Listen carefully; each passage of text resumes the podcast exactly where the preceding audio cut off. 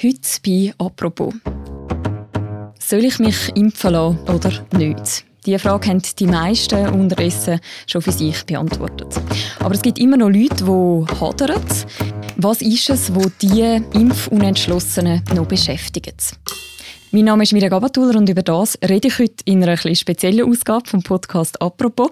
Speziell, weil gerade zwei Gäste bei mir im Studio sind. Zum einen Daniel Peterhans, sie ist Volontärin beim Tagesanzeiger und sie hat heute, wir nehmen nämlich am Montagabend auf, gerade einen Live-Chat mit Fragen rund um die Impfung moderiert. Hallo Daniel. Hallo Mirja. Und zum anderen ist einer der Experten und Expertinnen da, die die Fragen am Telefon beantwortet haben, nämlich der Christoph Berger. Er ist Chefarzt am Kinderspital in Zürich und er ist auch Leiter der Eidgenössischen Kommission für Impffragen, also quasi der oberste Impfchef der Schweiz. Willkommen, Christoph Berger. Dankeschön, grüezi miteinander.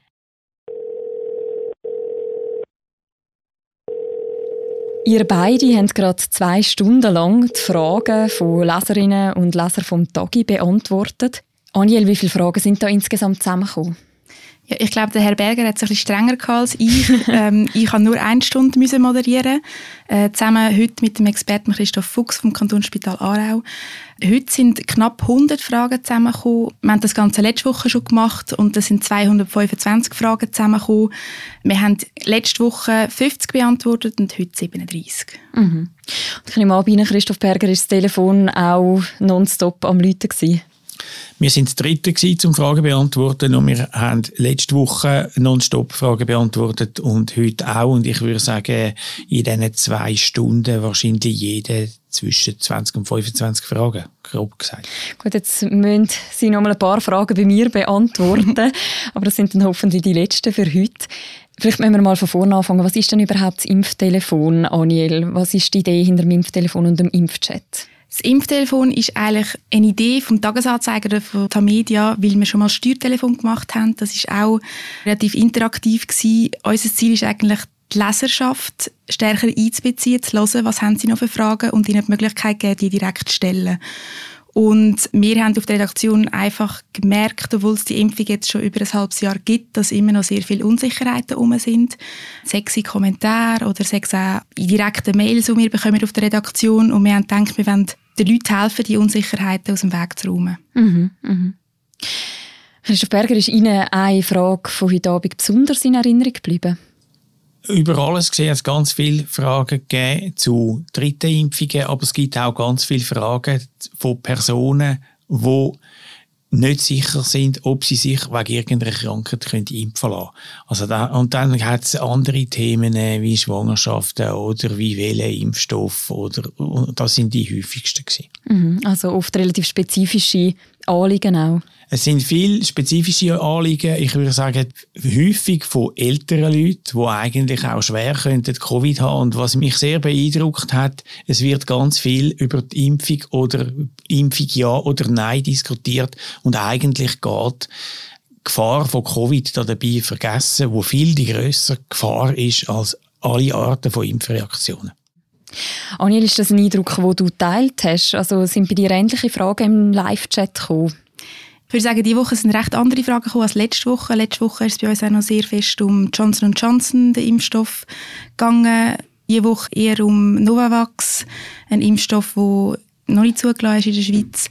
Wir haben aber auch Fragen, also ich teile eigentlich die Meinung, dass es sehr viele ältere Personen sind, was wirklich um die dritte Impfung geht, aber auch ähm, häufig Schwangere, die Angst haben vor, ähm, vor Bissbildungen vom Fötus, vor einer Frühgeburt und auch Menstruationsbeschwerden, die aufgekommen sind. Also es ist eigentlich wirklich über das ganze Spektrum sind Fragen zusammengekommen. Mhm. Also werden jetzt da zwei Gruppen genannt, eben einerseits Schwangere, andererseits die älteren Personen, die auch anrufen. Ist das allenfalls auch ein Zeichen, dass gerade dort vielleicht die Zugänglichkeit von Informationen vielleicht auch nicht so ganz gegeben ist, Christoph Berger? Ja, das ist ganz ein wichtiger Punkt. Ich glaube, die jüngere Generation hat viel den direkteren Zugang zu den sozialen Medien und wahrscheinlich auch zum, zum Fernsehen und zum Internet. Und die Älteren sind das weniger gewöhnt. Die gehen vielleicht noch ans Telefon oder schauen in der Zeitung oder haben eben, eben ihren Hausarzt. Und das sind ja gerade die, die auch häufig eben irgendwie schon Beschwerden oder eine Grundkrankheit oder etwas haben. Und da dreht sich alles um das. Und es ist häufig eben Zurückhaltung für die Impfung, weil sie denken, dann wird meine Krankheit schlechter. Und dazu will ich einfach sagen, es gibt eigentlich fast keine Krankheit, wegen der man nicht trotzdem kann gegen Covid impfen kann. Und bei vielen von diesen Krankheiten ist Covid viel schlimmer. Und sowieso im Vergleich zu den Nebenwirkungen. Haben Sie ein konkretes Beispiel, was so Beschwerden sind, wo, wo die Leute sich Sorgen machen, dass das könnte mit der Impfung schlechter werden könnte? Also Leute, die Ausschläge haben oder, oder Leute, die eine Hirnblutung oder so haben oder äh, irgendwie einen Tumor, haben Angst, dass das wieder könnte zurückkommen oder wieder könnte schlimmer werden wenn sie jetzt impfen und das würden sie auf logischerweise auf keinen Fall wählen. Aber die Impfung hat mit dem überhaupt gar keinen Zusammenhang. Aber viele von denen sind über 60 oder sogar über 80, hat der 95-Jährige angeläutet. Covid kann lebensgefährlich sein für die. Und die Krankheit, das ist völlig unabhängig von der Impfung, wenn die sich impfen lassen. Ich glaube, gerade wenn ich da einsteige, es ist wichtig für unsere Leserinnen und Leser, dass sie die Frage, also dass sie die Möglichkeit bekommen, die Frage mal direkt einer Fachperson zu stellen, dass es nicht immer durch den Filter durchgeht von den Medien. Weil ich habe häufig auch gedacht, hey, da haben wir eigentlich schon einen Artikel darüber geschrieben, ähm, das haben wir schon thematisiert. Aber irgendwie merkt man dann gleich, oder es ist häufig auch die Frage gestellt worden, in der Diskussion habe ich dann irgendwie gleich kein Argument mehr, was sind die wichtigsten Punkte für äh, für meinen Sohn, um sich impfen zu lassen. Und wenn sie irgendwie die Frage direkt von einer Fachperson beantwortet haben, habe ich das Gefühl, mhm. nimmt das ganz viel von der Unsicherheit weg. Wenn wir da vielleicht auch so ein bisschen Selbstkritik quasi üben als Journalistinnen und Journalisten, also was ist unsere Rolle in dieser Vermittlung von Informationen oder eben auch von Unsicherheiten rund um die Impfung? Ich glaube, zu merken, was die Leserinnen und Leser am meisten beschäftigt, wo die Unsicherheit liegt und das immer wieder zu thematisieren und das ist auch etwas, was wir eigentlich machen. Wir sind jeden Morgen seit über einem Jahr eigentlich ist Corona ein Thema in den Redaktionssitzungen und wir fragen uns immer wieder, wie können wir das neu aufnehmen, ähm, was ist momentan gerade aktuell und es ist manchmal noch schwierig, weil wir irgendwie das Gefühl haben, wir haben ja eigentlich alles schon, schon erzählt, oder? Mhm. Aber ja, wie der Berger vorher richtig gesagt hat, das haben ganz viele Leute, ähm, sind nicht wie wir Journalisten täglich auf den Medien oder, oder können sich in den sozialen Medien informieren, sondern bei denen bleibt eigentlich das Gespräch eben mit dem Hausarzt oder äh, mit dem Kollegenkreis, mit dem Familienkreis. Herr Sperrer, Sie sind ja Leiter von der Eidgenössischen Kommission für Impfragen. Sie haben quasi eine Vermittlerrolle auch ein Stück weit zwischen eben dem politischen Entscheid und auch der Bevölkerung. Sie beantworten jetzt schon eine Weile lang immer und immer wieder eben die Fragen rund um die Impfung. Können Sie die Sorge oder die Unsicherheit, die die Leute haben, nachvollziehen? Ja, ich kann das nachvollziehen und ich glaube, was wichtig ist, ist, jede und jede fragt sich am Schluss, gilt das für mich auch? Und und das können wir nur immer wieder informieren und ich probiere immer wieder hoffentlich nachvollziehbare Begründungen zu geben, warum wir das empfehlen. Und was ein bisschen schwierig ist in den Medien, ist, dass immer dargestellt wird, wer wieder irgendetwas nicht optimal hat und das führt zu einer Verunsicherung im Gegensatz zu der Botschaft, die ich vorher bringen. Mhm. Und gibt es auch einen Punkt, wo für Sie persönlich auch so ein bisschen das Verständnis aufhört, wenn jemand zum Beispiel gar nicht mehr offen ist und nicht mehr empfänglich ist für Informationen? Also wir können dann kommunizieren, wenn jeder andere zulässt. Aber wenn man einander nur noch Argument vorwirft, dann hören wir gescheiter auf, dann bringt es nichts. Aniel, du hast vorher angesprochen, dass ja viel zum Beispiel eben auch im privaten Umfeld mit Leuten reden, im Freundeskreis, dass auch dort können Unsicherheiten entstehen aber eben je nachdem auch Fragen beantwortet werden. Du hast jetzt den Live-Chat moderiert.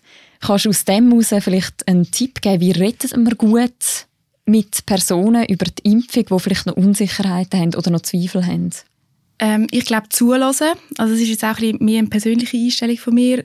Zulassen und dann argumentieren mit eine Ärztin hat gesagt und für das ist ja zum Beispiel auch der Livestream da oder das Impftelefon, dass man wirklich sagt, die Fachperson hat mir Auskunft gegeben, sie hat die Studie zitiert, die sind mhm. seit dieser Zeit dran, das zu untersuchen und es gibt keinen Grund, dieser Fachperson eigentlich zu misstrauen. Mhm. Herr Berger, haben Sie da noch einen ergänzenden Tipp, wie man so Gespräche angehen Ich glaube, es braucht eine Fachinformation wie Sie vorhin gesagt haben, das ist, das ist wie eigentlich die Voraussetzung, aber nachher brauchen ganz viele Leute auch Diskussion mit in ihrer Umgebung, in dort, wo sie Vertrauen haben, dort, wo sie sich wohlfühlen, wo sie sich auch können ihre, ihre Vorbehalte oder ihre Bedenken äußern und, und zu einer Diskussion führen. Und wenn man dort stecken bleibt, braucht es eben ein Angebot, wie kommen wir jetzt dort weiter. Und man muss einfach immer wieder schauen, dass man dort bei einer wertschätzenden Diskussion bleibt und nicht irgendwelche äh, dogmatischen Slogans, weil dann können wir auch wieder aufhören, dann kommen wir wieder nicht mehr weiter, in beide Richtungen nicht. Mhm.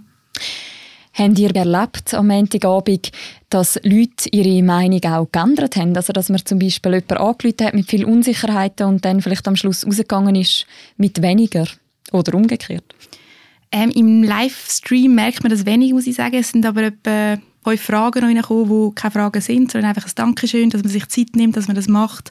Mhm. Ähm, letzte Woche dasselbe, dass ganz viele Mails reingekommen sind, dass die Leserinnen und Leser das wirklich schätzen. Also ich glaube, ähm, es hilft vielen. Ich würde da gerne anschliessen. Ich glaube, dort, wo ganz eine konkrete Frage kommt, gibt es auch eine Antwort und dort kann das sicher einfach die, kann die Frage führt zu einer Antwort und ist aus dem Raum geschafft. Das ist nicht mehr als Frage da. Der Entscheid, ob jetzt jemand sich impfen lässt, der sich bis jetzt nicht hat impfen das glaube ich nicht, muss ich an dem Telefon erfahren, sondern das ist am Schluss die Entscheidung von der Person nach wie vor. Und es ist auch nicht meine Aufgabe, das nachzufragen, ob jetzt das so ist, sondern es ist eigentlich dazu gehen, die Information zu geben und die Diskussion zu führen. Wir können jetzt für unsere Hörerinnen und Hörer doch am Schluss auch noch so ein bisschen Entscheidungshilfe geben. Und zwar möchte ich gerne nochmal drei von den häufigsten Fragen aus dem Live-Telefon und aus dem Live-Chat aufgreifen.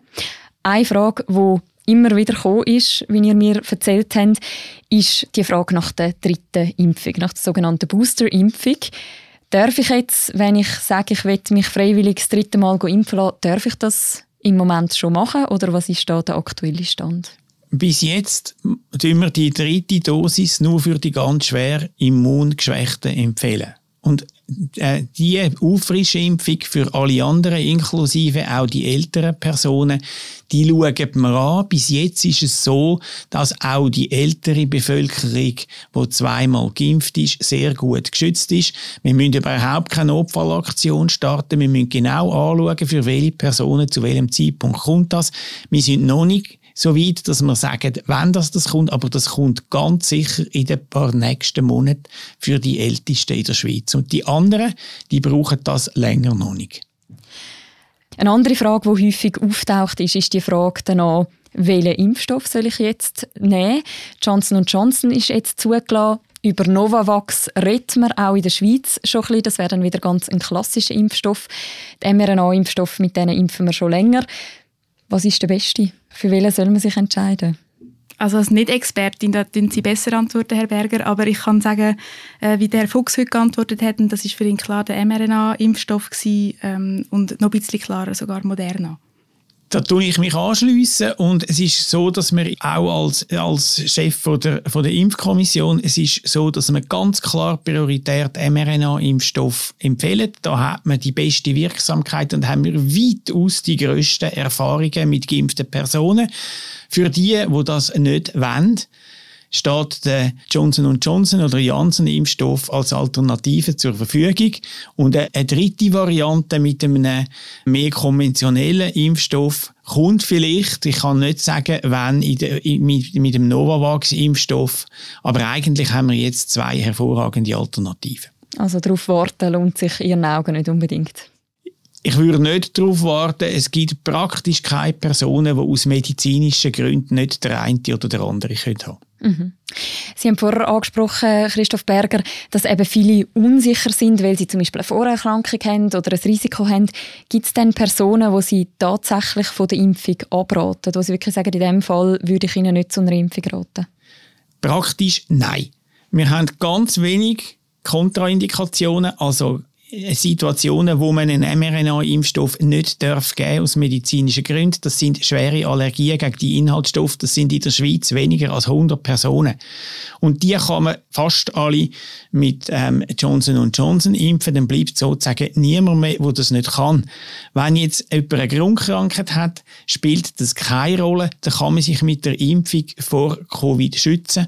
Wenn man eine Krankheit hat, die zu einer Schwächung vom Immunsystem führt, dann ist vielleicht der Schutz nach der Impfung weniger gut als bei einer gesunden Person, aber gefährlich ist es nie. Gut, danke vielmals Aniel Peterhans, danke vielmals Christoph Berger für das Gespräch.